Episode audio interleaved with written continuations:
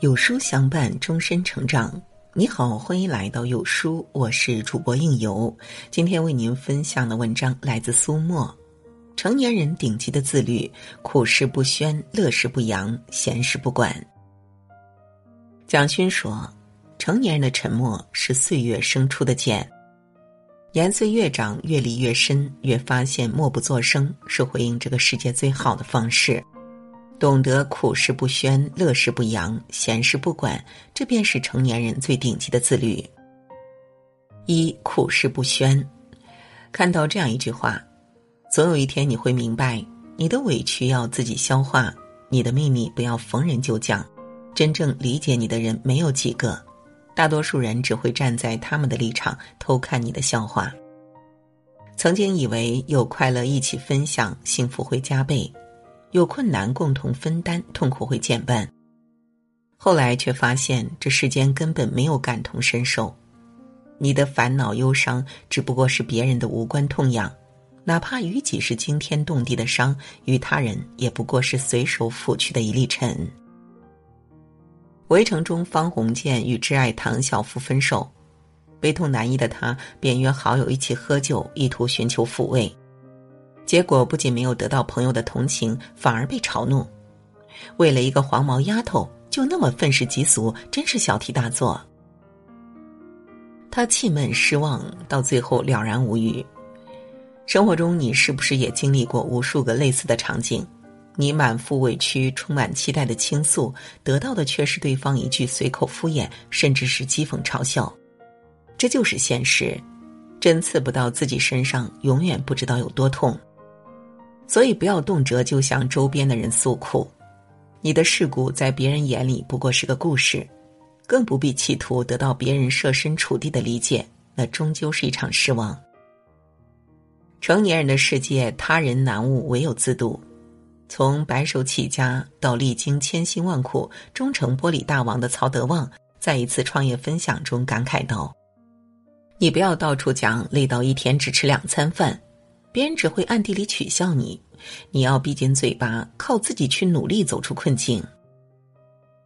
人生是一场孤独的旅程，他人皆看客，与其自取其辱的四处诉苦，不如一个人默默撑过。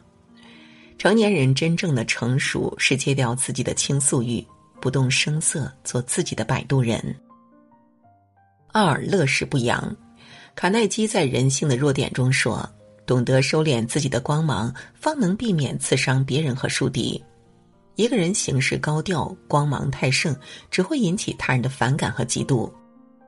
刚毕业时的稻盛和夫在一家陶瓷工厂就职，一次为了完成项目，他把锅碗瓢盆和被子都搬到了实验室，吃住全在里边。经过几天不眠不休的奋战后，终于取得了重大突破。万分激动的他拿着研究成果跑出实验室。迫不及待的跟素日交好的同事分享他的喜悦，得到的却是奚落。你竟然为这点小事而发狂，我应该说你轻薄还是无知呢？对方的话仿佛一盆凉水兜头浇了下来。那一刻，稻盛和夫恍然意识到，悲伤分享错了人就成了笑话，而快乐分享错了人就成了显摆。在这个世上，除了父母，少有人会真心为我们的成功而开心。嫉妒是人性永远迈不过去的坎儿。你的卖弄只会让对方心理失衡，成为心里的一根刺。北海王曹衮勤于政事，其治下政绩突出，深受百姓爱戴。他的手下便主张大肆宣扬，欲传到主上那儿邀功。曹衮却俯首道：“不可。”此举只会让他人眼红，让主上忌惮。况且让百姓安居乐业，原是我的本分。他的低调处事不仅让他躲过了新上位的曹丕的猜忌，保全了自己，还赢得了大家由衷的亲近。正所谓“岁熟低头，人熟低声”，空瘪的麦子才会仰头炫耀，真正的聪明人反而越懂得谦逊低头。得意时不招摇，高光时懂藏风，是成年人最清醒的智慧。三闲事不管，网上有这样一个热门话题：一个人最让人讨厌而不知的行为是什么？答案出奇的一致：多管闲事。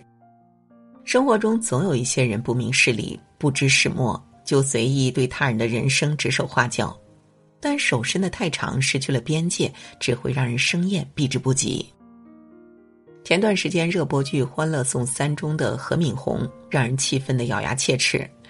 室友阿初责备妈妈跟家暴爸爸联系，不明真相的他出口就指责阿初不孝顺。后来，阿初的妈妈被雇主欺负，阿初拉着母亲去辞职，他又站出来说他们没有同情心，不考虑雇主的感觉。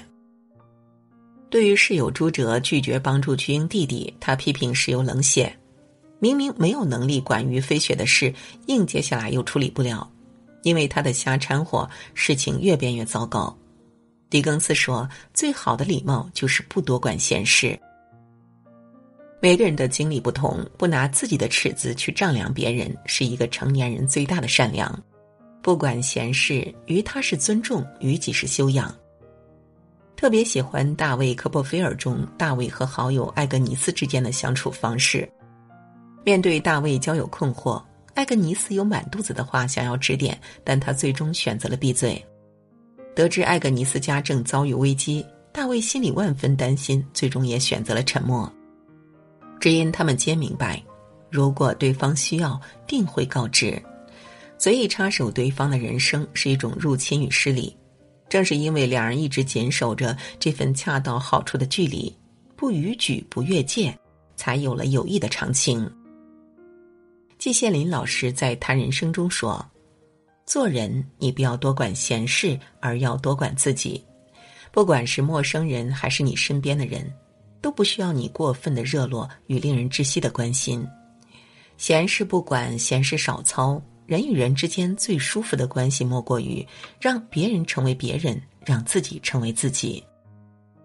洛克菲勒说：“越聪明的人越懂得沉默，从容的生活离不开适可而止的闭嘴，舒服的关系离不开恰到好处的沉默。痛而不言，喜而不语，闲话莫说。”在红尘道场中修炼自己的一言一行，成就人生大格局。点个再看吧，与朋友们共勉。